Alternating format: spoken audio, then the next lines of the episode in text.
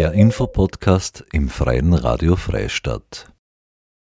Am Donnerstag, dem 8. Juni 2023, haben sich die EU-Innenministerinnen beim Asylgipfel in Luxemburg getroffen, um einen umfassenden gemeinsamen europäischen Rahmen für Migrations- und Asylmanagement auf den Weg zu bringen.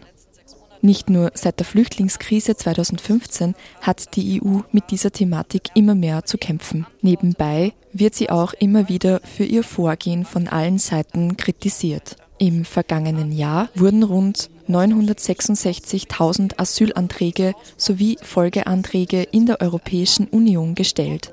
Das geht aus Daten der Asylagentur der Europäischen Union hervor. Die EU-Innenministerinnen innerhalb des Europäischen Rates konnten sich Anfang Juni auf Folgendes einigen.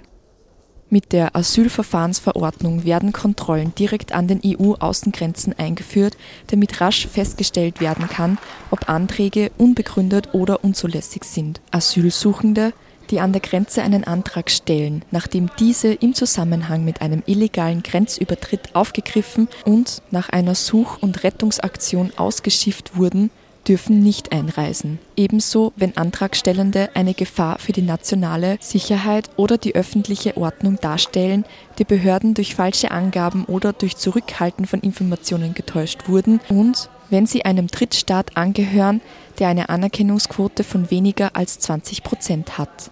Dieses Asyl- und Rückkehrverfahren an der Grenze sollte sechs Monate nicht überschreiten. Zur Durchführung dieses Verfahrens soll jedes der 27 Mitgliedstaaten angemessen und genügend Personal für die Aufnahme- und Rückkehrverfahren zur Verfügung stellen, um jederzeit eine bestimmte Anzahl an Anträge abarbeiten zu können. Die angemessene Kapazität jedes Mitgliedstaats wird anhand einer Formel festgelegt, die die Zahl der irregulären Grenzübertritte und Einreiseverweigerungen über einen Zeitraum von drei Jahren berücksichtigt. Neben der Asylverfahrensverordnung soll auch die Dublin-Verordnung erneuert werden. Diese enthält einheitliche Vorschriften zur Bestimmung des Mitgliedstaates, der für die Prüfung eines Asylantrags zuständig ist. So soll sichergestellt werden, dass ein Antrag innerhalb der EU nur einmal geprüft werden muss. Das heißt, ein Flüchtling muss in dem Staat um Asyl bitten, in dem er oder sie den EU-Raum erstmals betreten hat. Dies geschieht besonders häufig an den EU-Außengrenzen, etwa in Italien, Griechenland oder Ungarn. Für verbindliche Solidarität und mehr Flexibilität jedes einzelnen Mitgliedstaates soll der neue Solidaritätsmechanismus eingeführt werden. Es wird eine bestimmte jährliche Mindestanzahl an geflüchteten Personen pro Mitgliedstaat festgelegt, um die Länder, in denen viele Ankünfte stattfinden, zu entlasten. Die Anzahl wurde auf 30.000 Personen und ein Finanzbeitrag von mindestens 20.000 Euro jährlich pro Mitgliedstaat festgesetzt. Diese Beiträge können unterschiedlich aussehen und umfassen Übernahmen, Finanzbeiträge oder Entsendung von Personal. Jeder Staat kann sich frei entscheiden, welcher Solidaritätsbeitrag geleistet werden soll und wird zu Übernahmen nicht verpflichtet.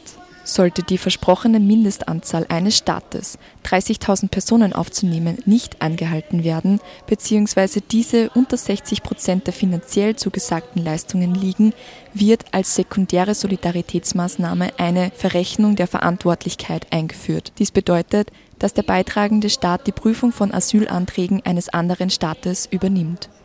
Die Verordnung sieht ebenso Maßnahmen gegen Missbrauch durch AsylwerberInnen und zur Vermeidung von Sekundärmigration, also wenn MigrantInnen das Land verlassen, in dem sie zuerst angekommen sind, um woanders Schutz zu suchen oder eine dauerhafte Neuansiedlung zu erreichen. Beispielsweise werden Antragstellende in der Möglichkeit, sich den Mitgliedstaat auszuwählen, durch die Verschiebung der einzelnen Zuständigkeiten eingeschränkt.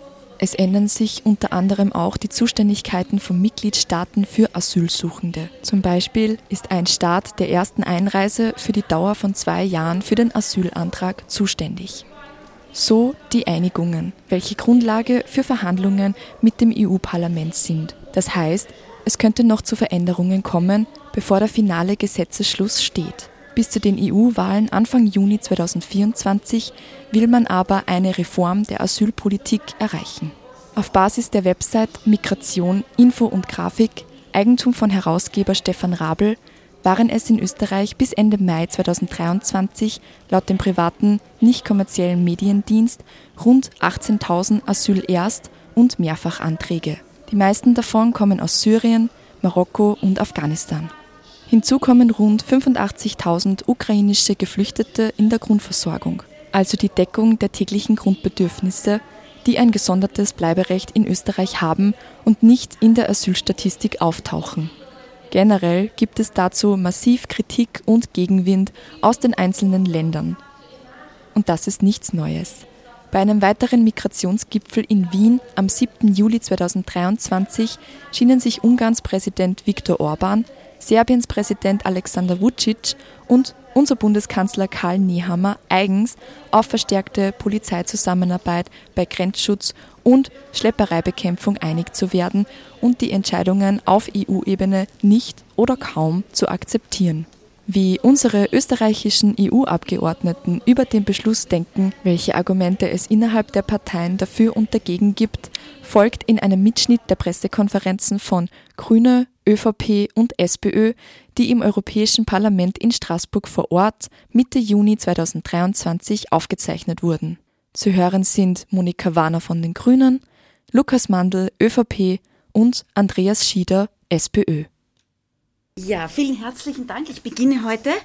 Äh, willkommen in Straßburg zu unserem üblichen Pressebriefing. Ich habe heute zwei Themen, die leider nicht sehr erfreulich sind, aber Top-Themen natürlich äh, die Asyleinigung, der Ratsbeschluss in Brüssel, der natürlich als, als Nachbesprechung äh, des, Rat, des Rates und Vorbesprechung des Councils im Juni äh, äh, besprochen wird, weil er doch natürlich etliche äh, Aufregung auch, auch äh, äh parteiübergreifend im, im Europaparlament hervorgerufen hat, nämlich äh, der Ratsbeschluss zu Asyl und Migration.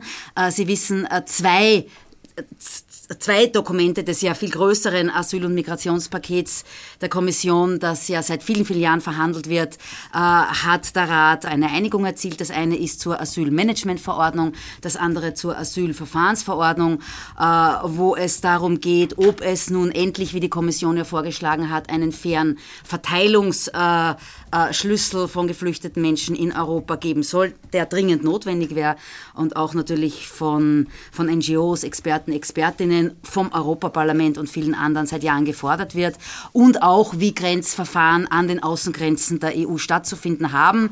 Und äh, um auch etwas Positives zu sagen, wir begrüßen, dass es eine Ratseinigung gibt nach vielen Jahren. Wir haben auch verlangt, dass es nicht länger hinausgeschoben wird, äh, dieses äh, äh Problem zu lösen. Und wir finden es gut, dass der Rat jetzt endlich in Verhandlungen mit dem Europaparlament treten wird. Sie wissen, nach einer Ratseinigung kommt jetzt dann die Trilogphase im Europaparlament. Aber äh, der Inhalt äh, dieser Ratseinigung wird von uns Grünen, und wir sind hier nicht die einzige Fraktion im Europaparlament, abgelehnt, äh, da er unserer Ansicht nach den europäischen Werten, aber insbesondere auch den Grundrechten und der Achtung der Rechtsstaatlichkeit widerspricht. Warum sage ich das? Ich denke, Sie haben eh schon sehr viel gelesen in den letzten ähm, Tagen, das heißt, ich bin da sehr kurz. Ähm, das individuelle Recht auf Asyl wird unserer Meinung nach ausgehöhlt durch die neu eingeführten sogenannten Schnellverfahren an den Außengrenzen, vor allem für Menschen mit, einer, äh, mit sogenannten geringen äh, Bleibechancen. Und diese Menschen sollen dann unter haftähnlichen Bedingungen in streng kontrollierte Aufnahmeeinrichtungen kommen sollen. Auch Kinder, auch Frauen. Ich brauche ja gar nicht über die äh, Sicherheitslage insbesondere auch für Frauen und Kinder referieren. Ich denke, das kann man sich vorstellen, wie es in solchen Lagern aussieht. Dass solche Lager äh, auch gescheitert sind, zeigen ja verschiedene Beispiele in der Vergangenheit, wie Moria und andere. Und das ist alles andere als das, was wir, und jetzt sage ich wirklich das Europaparlament, äh, als solch in, in, seinen Beschlüssen als ein funktionierendes Asylsystem ansieht. Das heißt, wir Grüne werden hier äh, auf das Härteste versuchen, natürlich Änderungen äh, zu diesem Ratsbeschluss in der nun äh, ähm, anstehenden Trilogphase herbeizuführen. Ähm, auch die angedachten ko sogenannten Kooperationsprojekte mit Drittstaaten, Ruanda, Senegal, äh, die, die die eben hier angedacht sind, äh, finden wir nicht gut. Äh, die Europäische Union ist, also hat hier selbst in der Verantwortung zu sein, äh, Flüchtlingen bestmöglich selbst Schutz zu gewähren und einen eh nach der Kommission vorgeschlagenen Verteilungsschlüssel von Schutzsuchenden hier zur Anwendung zu bringen. Also ähm, insgesamt ist dieser Ratsbeschluss ein ein Rückschritt, wobei Rückschritt noch fast untertrieben ist, ein, ein, ein, ein, ein Fußtritt gegen die Menschenrechte in Europa. Und das ist gerade in der derzeitigen Lage, wo das Thema Menschenrechte, das Thema Rechtsstaatlichkeit ja Priorität in der Agenda der EU haben sollte, äh, äh, besonders äh, schmerzlich. Aber wie gesagt, das Europaparlament und insbesondere wir Grünen werden uns in der Trilogphase für größtmögliche Änderungen einsetzen. Wir erinnern uns äh, wie viel Kritik geübt wurde am Weckruf Österreichs äh, im Dezember vergangenen Jahres, als Österreich klargemacht hat, wir können nicht so tun, als wäre nichts und einfach äh, die Schengen-Zone erweitern, während wir über Jahre es nicht zustande bringen, eine angemessene, sach- und menschengerechte EU-Asylpolitik zu machen. Der Weckruf hat gewirkt. Österreichs Position hat sich durchgesetzt und auch die Art und Weise, wie Österreich äh, das gemacht hat, äh, hat sich bezahlt gemacht. Ich darf Sie daran erinnern, dass die Europäische Kommission schon im Herbst 2020 einen sehr guten Entwurf vorgelegt hatte für äh, die EU-Asylpolitik, aber dann sowohl im Europäischen Parlament von einigen Kolleginnen und Kollegen als auch von einigen mitgliedstaatlichen Regierungen im Europäischen Rat die Materie verschleppt und verzögert worden war. Äh, jetzt ist es gelungen in den vergangenen Wochen und speziell äh, mit der Einigung der Innenminister in der Vorwoche eine gute EU-Asylpolitik auf den Weg zu bringen. Äh, was die Innenminister vereinbart haben, wird äh, noch einmal im Parlament zu verhandeln sein. Äh, ich werde mich bemühen, im Innenausschuss meinen Beitrag dazu zu leisten, dass wir mit Tempo vorankommen und die Europäische Union in die Lage kommt, in der jeder attraktive Teil der Welt sein muss.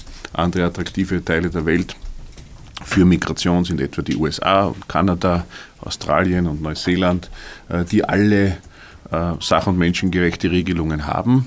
Die EU hatte das jetzt über Jahre nicht. Äh, ich hoffe, die EU in die Position zu bringen, äh, in einer guten sach- und menschengerechten Weise mit äh, der Asylproblematik umgehen zu können. Also ich kann für meine Position im Europäischen Parlament als Rot-Weiß-Roter Vertreter, als Vertreter Österreichs sprechen. Ich habe ja viele Kolleginnen und Kollegen aus Bulgarien und Rumänien, äh, bin daher an vorderster Front, auch wenn es darum geht, äh, den österreichischen Weckruf zu erklären. Und es war ein Weckruf, der gewirkt hat. Äh, wir hätten nicht diese Einigung auf die EU-Asylpolitik ohne diesen Weckruf. Ich will das festhalten. Äh, ich hatte im Herbst vergangenen Jahres vor dem Weckruf Gespräche äh, mit höchstrangigen Vertreterinnen der Europäischen Kommission, die wenig Chance mehr gesehen haben, im Herbst vergangenen Jahres schon noch in dieser Periode, also bis Sommer 2024, den an sich guten Kommissionsvorschlag von 2020 durchzusetzen. Nach dem österreichischen Weckruf kam Tempo in die Sache und es gibt eine Entscheidung. Äh, ja, die Haltung der ungarischen Staatsführung ist einer der Gründe dafür, dass wir diese gravierende Migrationsproblematik in Europa haben. Ähm, wer noch nicht in Schengen ist, sind äh, unter anderem Bulgarien und Rumänien. Äh, ich habe immer klar gemacht, es geht nicht um eine Kritik an der bulgarischen Haltung oder an der rumänischen Haltung, sondern es geht darum, dass ein System, das nicht funktioniert, nicht noch fortgesetzt werden kann, äh, während äh, die Arbeit vernachlässigt wird an einem besseren System. Äh, und deshalb war der Weckruf da, deshalb war der Weckruf wichtig. Selbstverständlich werden eines Tages auch Bulgarien und Rumänien in Schengen sein, zumindest wenn es nach mir geht. Genauso selbstverständlich ist jetzt noch nicht die Zeit dafür. Es ist ein Riesenetappenerfolg in der Vorwoche bei den Innenministern. Wir müssen trotzdem im Parlament noch die Verhandlungen äh, abschließen und auch dieser Etappenerfolg deckt nicht alles ab. Zum Beispiel die Vorleistungen beispielsweise von Österreich, Deutschland und Schweden äh, schon seit 2015 sind nicht abgedeckt. Oder die Aufklärung äh, in den Herkunftsländern, in den Sprachen der Herkunftsländer darüber, was in Europa wirklich zu erwarten ist, ist nicht abgedeckt. Es geschieht vieles, zum Beispiel die Deutsche Welle mit Partnern macht da sehr, sehr viel in diesen entsprechenden Sprachen auf vielen Kanälen, um der Desinformation der organisierten Schlepperkriminalität zu begegnen. Aber strukturiert seitens der EU ist das noch nicht. Äh, ein kurzfristiger Erfolg nach dem Weckruf war das Außengrenzprojekt in Bulgarien, das Bundeskanzler Karl Nehammer äh, durchgesetzt hat, zusammen mit Innenminister Gerhard Karner. Aber äh, wir sind absolut noch nicht in der Lage, dass wir ein fertiges, funktionierendes und schon laufendes europäisches Asylsystem hätten. Damit bleibt selbstverständlich das Ziel, die Schengen-Zone zu erweitern, so wie Generationen vor uns das freie Europa aufgebaut haben. Und genauso selbstverständlich ist jetzt noch nicht der Zeitpunkt dafür. Äh, ich bin zuversichtlich, dass das im Europäischen Parlament gelingen kann, eine gute EU-Asylpolitik zu schaffen, weil ja jetzt auch die Kolleginnen und Kollegen, die jahrelang blockiert haben oder auch Ignoranz gezeigt haben, weil ihnen das Thema nicht wichtig genug war, äh, dass die jetzt sehen, äh, die meisten Bürgerinnen und Bürger Europas verlangen eine Regelung. Und wer hier Abgeordneter oder Abgeordnete ist, und sich dessen bewusst ist, dass hier Bürgerinnen und Bürger vertreten werden, sollte im Namen der Bürgerinnen und Bürger ohne Ideologie, sondern sachlich, sach- und menschengerecht die Entscheidungen treffen äh, für die gute EU-Asylpolitik, so wie die Innenminister das gemacht haben. Ich bin äh, zuversichtlich, dass es eine Einsicht gibt in die Sachargumente für sach- und menschengerechte Asylpolitik bei den Kolleginnen und Kollegen im Europäischen Parlament und dass damit eine Mehrheit zustande kommt, sehr nahe an dem, was die Innenminister beschlossen haben. Das wird dann ein großer Etappenerfolg sein, aber eben eben noch nicht alles. Äh, wie vorhin gesagt, gibt es noch weitere Punkte, wie eben die Aufklärung in den Herkunftsländern äh, oder der Solidaritätsmechanismus äh, zwischen den Mitgliedstaaten.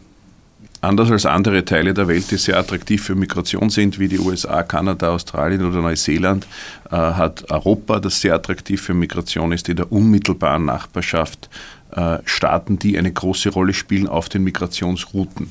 Das heißt, wir sind gewissermaßen dazu verpflichtet, äh, ein Verhältnis zu finden mit diesen Staaten und mit deren Vorgehen mit Migration. Äh, wir haben äh, gesehen, dass ein Deal mit der türkischen Führung von 2016 einige Jahre Erfolg gezeitigt hat, dass gleichzeitig die EU aber auch erpresst worden ist von der türkischen Führung. Dennoch gab es damals keine Alternative und ich glaube, es gibt auch jetzt keine Alternative, als uns eben ins Einvernehmen zu setzen mit diesen Staaten in unserer unmittelbaren Nachbarschaft, die auf den Migrationsrouten liegen, weil andernfalls kann es uns gar nicht gelingen, die Außengrenzen zu schützen. Daher ist diese Stärke Europas nach außen und hoffentlich auch die Einigkeit Europas, wenn es darum geht, mit diesen Staaten äh, zu verhandeln und Ergebnisse äh, zu erzielen, sehr, sehr wichtig. Also die Kurzform der Antwort ist ja, weil es notwendig ist. Es ist nach den Jahren des Stillstands, wo die EU-Staaten nicht einmal in der Lage waren, eine gemeinsame Position zu äh, finden, ein ganz äh, wichtiger Schritt. Ob der Schritt auch letztlich, ob es dabei bleibt, bei dieser Einigung der Mitgliedstaaten, ob die dann wirklich äh, ähm, alle dieser Meinung bleiben, das werden wir noch sehen. Aber äh, die bisherige Asylmisere war davon geprägt, dass die EU-Mitgliedstaaten, die nationalen Regiere, Regierungen ein Gegeneinander mehr als ein, den Versuch einer gemeinsamen Anpacken dieses, äh, äh dieser Fragestellungen vorgenommen haben. Allerdings muss man auch sagen, äh, mit dieser Ratseinigung gibt es auch die Möglichkeit, dass jetzt das Europäische Parlament mit dem Rat verhandelt.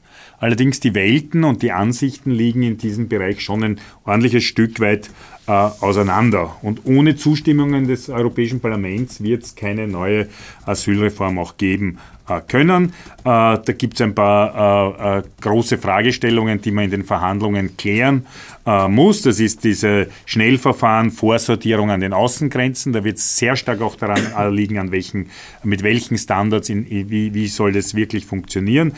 Die Ausweitung der sicheren Drittstaaten ist auch so eine Sache. Und was positiver ist in dem Zusammenhang ist die Solidarität bei der Verteilung bzw. diesen Ausgleichszahlungen, die recht hoch sind und damit schon einen starken Anreiz zum Mitmachen äh, in, in dieser gemeinsamen äh, Vorgehensweise ist. Positiv ist auch, dass man sich geeinigt hat, ein gemeinsame Verfahrensstandards äh, ähm, zu erarbeiten. Aber auch da, wie gesagt, sind auch viele Detailfragen. Und am Schluss muss man sagen, ein funktionierendes Asylsystem braucht auch noch zwei andere Fragen, die dringend beantwortet werden müssen, nämlich die Rücknahme äh, von Leuten, äh, weil quasi wenn ich diese zwei Zugangsschienen quasi habe, äh, dann brauche ich aber trotzdem äh, zur Antwort auf, auf diese, diese Schnellverfahren auch Rücknahmeabkommen, die funktionieren. Äh, das ist eine der großen Schwachstellen. Und das Zweite ist, wir brauchen eine, eine, eine bessere Antwort auf äh, die Fragen einer legalen äh, Migration, Stichwort Arbeitsmigration und dergleichen. Und wenn wir als Europa diese Antwort nicht finden, dann wird alle diese Probleme im Asylbereich zusammenkommen, obwohl sie dort zum Teil auch gar nichts verloren haben. Das ist die Einschätzung. Wird man sehen, wie jetzt die Verhandlungen mit dem EP laufen. Jedenfalls, es wird keine Zustimmung um jeden Preis geben, äh, sondern es ist eine Frage, wo wir uns bewusst sind, dass eine Lösung besser ist als keine Lösung. Anhand der Kinder, glaube ich, sieht man, es darf dieses äh, schnelle Beurteilen, ob eine gute Aussicht auf einen Asylgrund vorliegt oder nicht, nicht dazu führen, dass man quasi Kinder in Gefängnisse sperrt. Und äh, das ist im, im jetzigen Entwurf so drinnen. Äh, es braucht eine zusätzliche Antwort zur Rückführung, weil sonst führt das ganze System sich äh, äh, ad absurdum. Also das sind schon ein paar rote Linien, ähm, wo ich allerdings appelliere und auch an die Mitgliedstaaten und an den Rat, hier auch auf die Wünsche des Europäischen Parlaments und die Sichtweisen einzugehen. Das Europäische Parlament ist Co-Gesetzgeber. Es ist nicht eine alleinige Angelegenheit der Mitgliedstaaten, daher muss man auch auf die Regelungen eingehen. Aber natürlich jeder so verantwortungsvoll, dass man am Schluss sagt, wir brauchen ein gemeinsames Asylsystem, das funktioniert. Äh, das ist uns auch bewusst. Und es ist besser, wir haben eins, als wir haben keins. Aber nicht auf, unter Opferung äh, der Menschenrechte, der, der, internationalen Konventionen und auch nicht zum Beispiel des, des, des Kindeswohls.